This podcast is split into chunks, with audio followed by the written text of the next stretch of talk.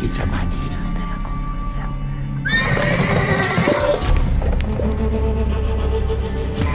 Ai, tá vendo algum calunga por aqui? Isso agora é terra de coronel. Melhor nós ir embora, Tião. Saci. Saci. Sassurá. Um saci como você nunca viu.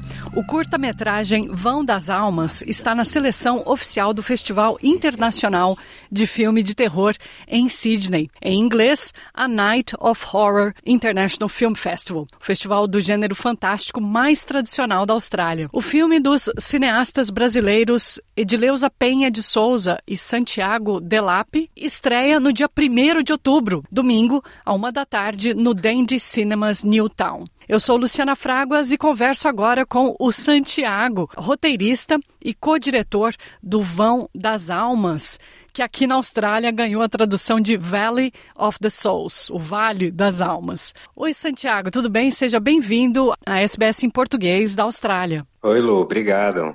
Um prazer estar falando aqui com os ouvintes da SBS. Como é que você se sente com a estreia de um filme seu aqui na Austrália? O filme já estreou em outros festivais internacionais, mas como é que é chegar aqui do outro lado do planeta? Pois é, Lu, é uma emoção, porque embora tenha estreado em outros festivais internacionais, como você falou, inclusive no dia que a gente está fazendo essa entrevista aqui, está passando em Montevideo, no Uruguai, mas lá está passando fora de competição esse festival da Austrália, a Night of Horror, foi o primeiro que realmente selecionou o filme para o que a gente chama de seleção oficial, né? Então a gente considera como sendo a nossa estreia internacional, embora é, a rigor seja só uma estreia australiana ou uma estreia na Oceania, vamos dizer assim. Ele, por ser um filme de gênero, né, abrange aí filme de terror, fantasia e ficção científica né? Uhum. É o gênero fantástico. Então existe um, um nicho, né, desses festivais no Entendi. mundo todo. E existe uma lista assim com os principais, né? E esse festival na Austrália está ali entre os 20 maiores. O filme, eu só vou falar rapidinho a sinopse do filme. O Vão das Almas é um filme de terror e fantasia que parte da premissa de que existem vários tipos de saci para contar a história de uma família quilombola que retorna à sua terra, mas se vê ameaçada por um coronel e um jagunço que tomaram conta do lugar. Essa é a sinopse do filme. Com relação ao Saci, por que o Saci? Porque a cultura folclórica, mitológica brasileira é riquíssima. Né? Então veio na minha cabeça o Curupira, que é o menino que tem os pés virados para trás, a mula sem cabeça ou a cobra boitatá. De onde veio a inspiração específica de trabalhar, de destacar o Saci? como protagonista Olha, dessa história? Essa tua pergunta é excelente e assim eu vou te falar que uma das razões, assim, não é a principal, claro, mas desses todos os mitos que você falou possíveis a gente abordar, a gente claro já cogitou é, em algum momento trazer eles para dentro das nossas histórias, mas todos são muito de, de difícil execução, assim. O Curupira tem essa coisa do pé para trás, que a gente nunca conseguiu solucionar muito bem como faria isso. É, o Saci acabou sendo a, a, opção mais viável. O Boitatá, ele é aquele fogo fato, né? E, enfim, qual foi o outro? Você falou a mula sem cabeça também é uma dificuldade grande. É, assim, essa, é.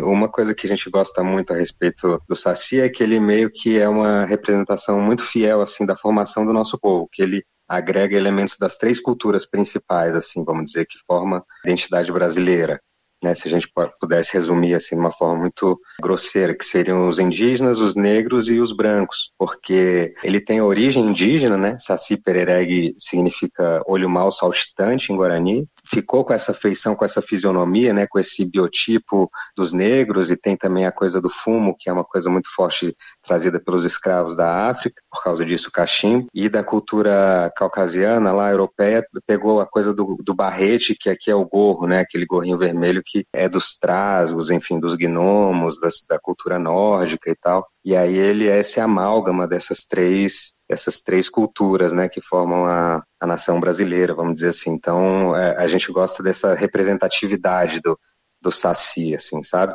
Foi quando a gente conheceu, assim, teve acesso ao quilombo dos Calungas, lá né, em Cavalcante, né, que é o maior quilombo em extensão territorial no Brasil, e é na, na, divisa ali do Goiás com Tocantins. Que é onde foi gravado, é, próximo né? até Vão das Almas. Isso, exatamente.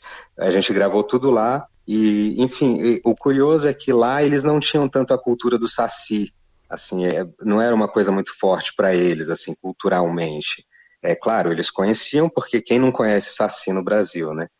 Mas assim, muito diferente de, por exemplo, Botucatu em São Paulo, que é uma cidade sempre associada ao Saci. O Saci é como se fosse né, um patrimônio imaterial da, de Botucatu.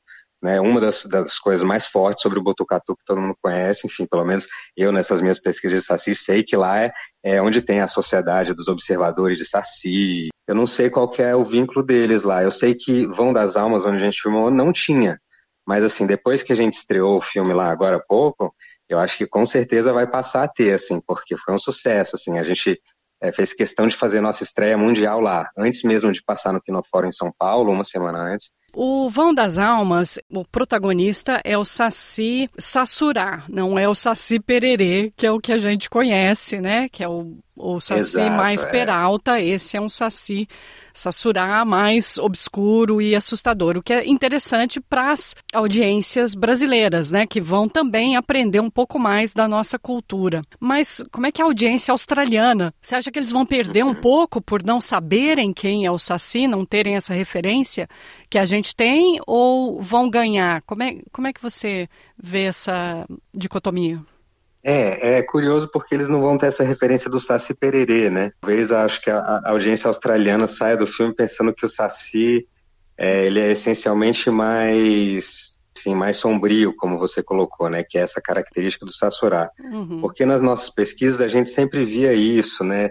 Ficava intrigado e fascinado com essa característica de ter vários tipos de saci. E tem até outros que a gente não chegou a incluir no filme. Existe um que chama Saci Trick, é, que faz uns barulhos específicos.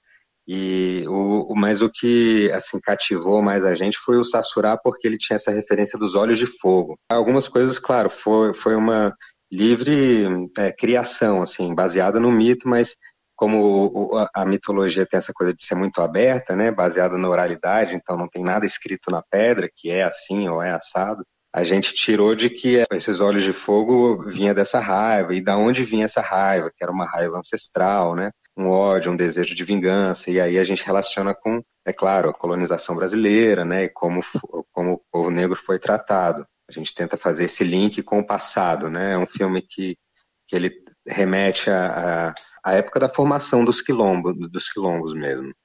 Eu queria saber como uhum. é que você modulou as vozes do Matinta, que é uma das entidades que fazem parte do filme, e o Saci. Eu vou tocar aqui um pouquinho, as pessoas vão ouvir e daí você explica pra gente como é que você chegou, escolheu essa modulação mais grave. Saci Guitamania. Saci. Saci. Quieta, homem. Canto de matinta é mau agouro. Saci canina timba. Lu, eu fico muito feliz com essa sua pergunta e com esse seu poder de observação, porque é, um do, uma das coisas que eu mais gosto no filme, a respeito do filme, é o fato dele ser um, um filme de vozes. Ele é essencialmente um filme de vozes, assim. Eu sim, acho que, sim. Agora né, que das, você está falando, mais fortes. É, é verdade. assim, se você for parar para pensar, tanto a voz da Matinta, quanto do Saci, quanto do Jagunço, e quanto a do bebê, aquele choro estridente.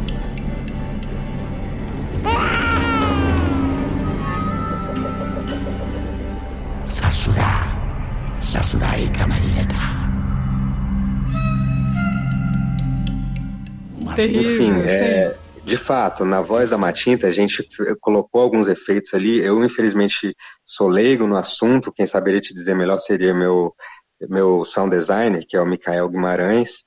Mas tem, com certeza tem muito reverb ali, tem é, vozes duplicadas. Enfim, a gente pega a, vo a, a voz dela duas vezes e coloca uma em cima da outra. Isso é muito comum em música também, né? Muitas bandas fazem isso. É, mas ela naturalmente tem aquela voz grave de, de, por causa do fumo, né? Ela fuma muitos anos e é interessante porque assim a Dorothy Marx, ela é uma cantora é, brasileira que fez muito sucesso na década de 70, cantando MPB. E se você compara a voz dela no filme com a voz dela na, no primeiro CD dela, que tem no YouTube, chama Semente, Dorothy Marx, é assim, você não acredita que é a mesma pessoa. E como é, o fumo afetou a voz dela, mas assim, para o que a gente precisava usar no filme foi perfeito. Ela que é, faz a voz da Matinta, né? A Dorothy Marques da Matinta. faz. É. Sasura, Sasurai Kamarineta. Uma vida por outra. Esse é o preço não só a voz como atua também, é porque a gente foi bem econômico nas cenas dela, ah, foi, uma, sim. foi intencional. Sim, ela aparece, mas assim, sempre de costas ou... É, é uma sombra, é recortada, um vulto, é, é, fora de quadro, é. é. Porque o terror ele tem muito disso. Se você revela muito do monstro, você satura e as pessoas é, param de, de ter medo e passam a perceber detalhes nele que talvez você não, não gostaria que elas vissem, entendeu? Então, o terror tem todos esses, esses macetes, assim, pra gente tentar ser o mais assustador possível. O gênero terror no Brasil, você acredita que ele ainda está engatinhando? Ele não é tão popular assim como né, em outros países. O, o terror, eu acho que ele tem uma resistência muito grande do, do próprio público também. Eu sinto que não é todo mundo que gosta do gênero, mas, por outro lado, quem gosta parece gostar muito. Então a gente tem esse nicho, né, pessoas realmente aficionadas pelo gênero. Eu posso me considerar uma delas.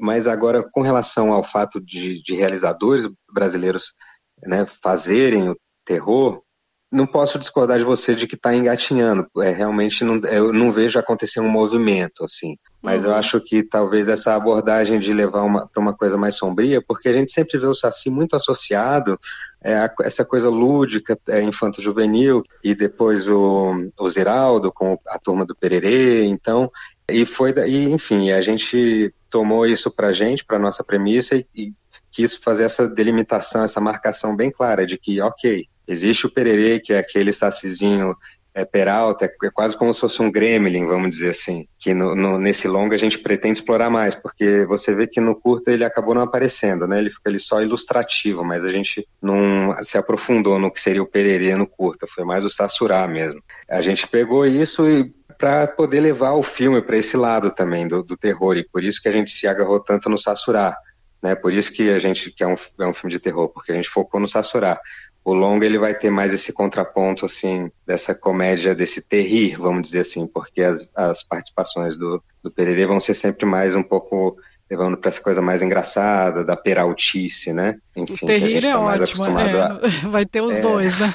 Vai ter os dois, vai ter os dois. Visando, assim, popularizar um pouco mais, assim, né? Porque eu sei que é, o terror, ele encontra muita resistência no público, e daí a gente tenta quebrar isso um pouco com o riso. Como é que foi trabalhar com esses cinco, seis atores quilombolas, uhum. partindo dessa premissa de que eles estão voltando para casa deles e está tudo vazio, deserto, é muito remoto. Então você chega junto com eles ali naquele local, né? Mas como é que foi trabalhar com os atores? É isso que eu quero uhum. saber dos quilombolas. Quilombolas são os povos tradicionais é, que têm, têm origem ancestral nesses quilombos, que são, é, vamos dizer assim, fortificações feitas pelos escravos em fuga, né? Os escravos na época do Brasil colonial, quando fugiam, é, quando tinham essa chance de escapar do cativeiro, eles, eles fugiam para muito longe, aí atravessavam os vales, e é por isso que o quilombo dos Calungas, por exemplo, ele é, um, ele é de um acesso assim, extremamente complicado, um acesso difícil. Foi o maior desafio assim, fazer essas filmagens, porque hum.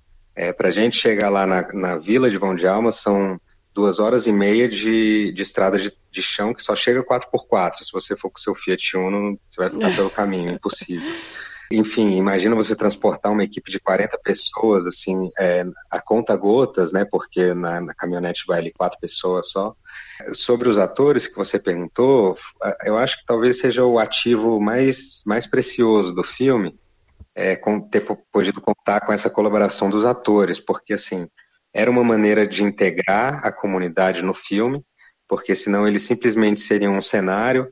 E a gente, a princípio, quando apresentou o projeto aqui para a Secretaria de Cultura, é, o FAC, né, que é o fundo que apoiou o filme, patrocinou aqui do Distrito Federal, a nossa ideia era levar atores de Brasília, enfim, para contracenar lá. Mas aí a gente viu que era muito mais rico e seria muito mais, mais verossímil fazer com os próprios atores que estavam interessados e, e tinham todo toda essa gana de participar do projeto. Então, foi muito legal e, e, foi assim uma baita sorte, porque a gente fez a oficina uma semana antes de, de fazer as filmagens. A gente não teve tempo de trabalhar os atores e eles tinham pouquíssima experiência, assim, já tinham feito peças, mas nunca tinham atuado para cinema, né? E é, uma, é um tom de interpretação muito diferente do teatro.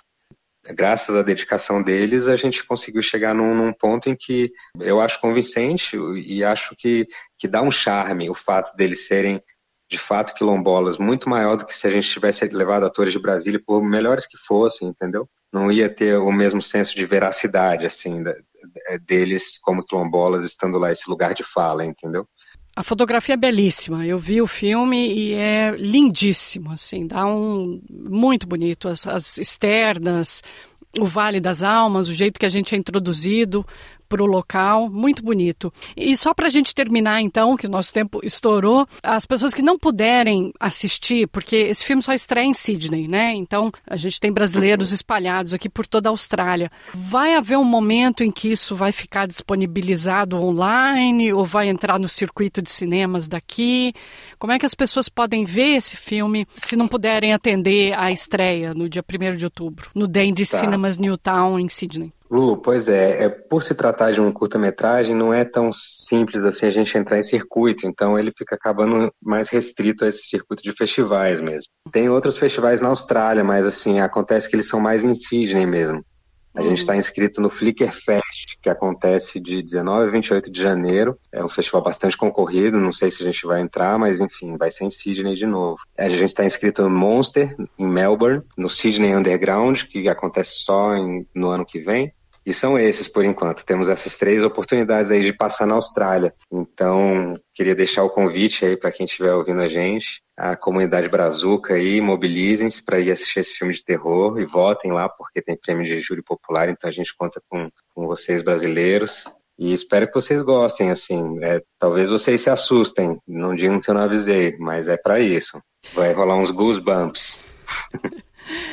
Bom, Santiago Delap, roteirista, é. co-diretor e produtor do Vão das Almas, ou Valley of the Souls, que vai estrear aqui na Austrália como parte da seleção do A Night of Horror International Film Festival. Muito obrigada por conversar com a gente hoje. Eu que agradeço, Lu. Obrigado.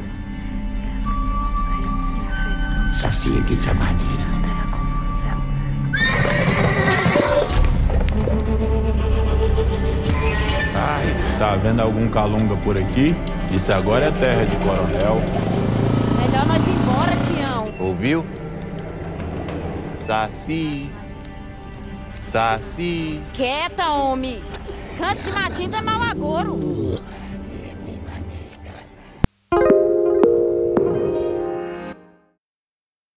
SBS is Australia's most trusted multilingual broadcaster. Our listeners are loyal, highly engaged, and have supported countless local businesses. We offer advertising packages for businesses of all sizes. Our experienced sales team will guide you through the process of owning a great campaign. Bring your own ad or have our production team make you something in one of our 68 languages. Start the conversation with your new audience today. Email sales at sbs.com.au.